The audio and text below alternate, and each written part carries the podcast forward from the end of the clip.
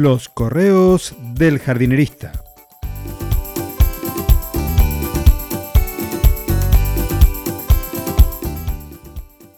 En el episodio de hoy, regando con agua de mar.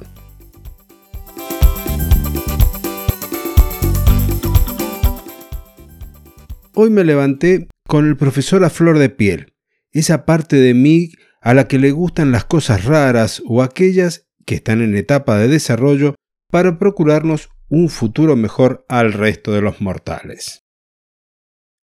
O mejor no, mejor te lo cuento a partir de un hecho verídico para comparar y así esta anécdota sirva como aprendizaje. Hace muchos años, más de 10, daban en el canal Discovery un programa de supervivencia protagonizada por Beard Grylls. Tal vez lo viste en alguna oportunidad. Uno de mis vecinitos de aquella época era fanático de este programa y de este hombre que era capaz de sobrevivir en cualquier ambiente.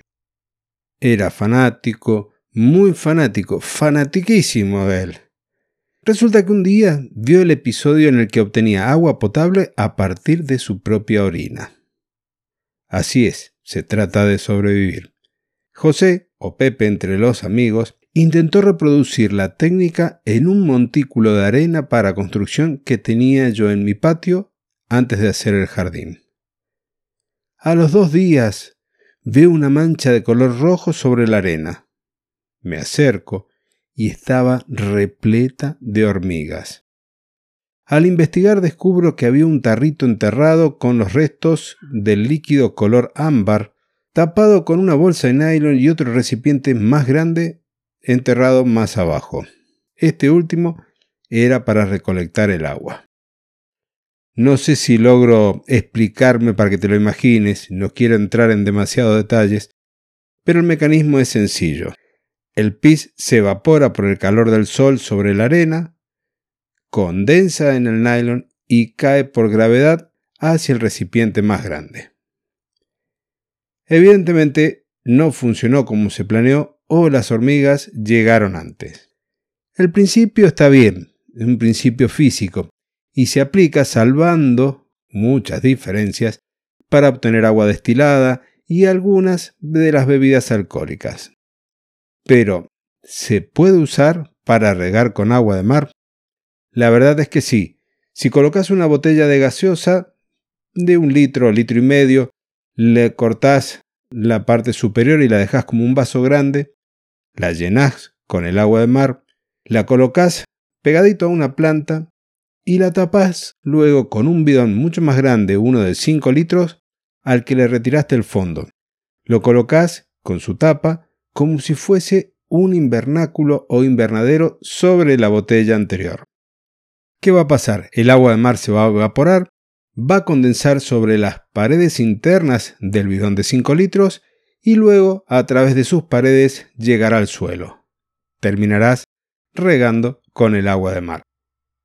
También se la puede mezclar con agua dulce en una proporción del 5% y de esa manera estarás además incorporando minerales al suelo. Es casi una fertirrigación.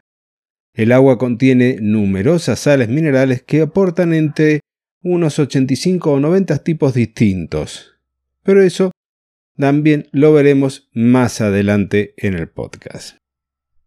¿Y con qué mensaje me gustaría que te quedes de este correo, de este episodio?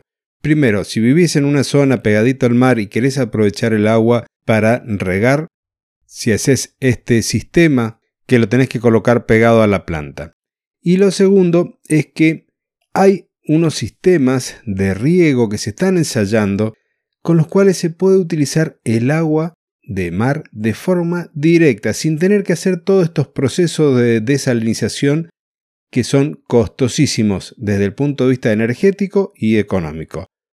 Pero de ello te lo voy a contar en el podcast Jardinería y Paisajismo como una curiosidad y algo que se está trabajando a lo que tendríamos que recurrir en un futuro no muy lejano. Y ahora sí, hasta aquí el correo del jardinerista de hoy.